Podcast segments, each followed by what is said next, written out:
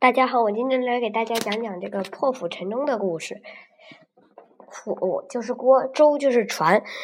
这个成语比喻是下最大的决心，一拼到底。项羽是楚国人，少年习武，能将百斤顶高举过头。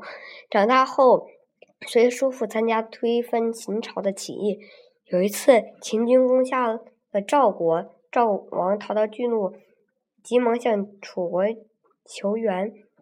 楚王派项羽带领二十万楚军前去救赵。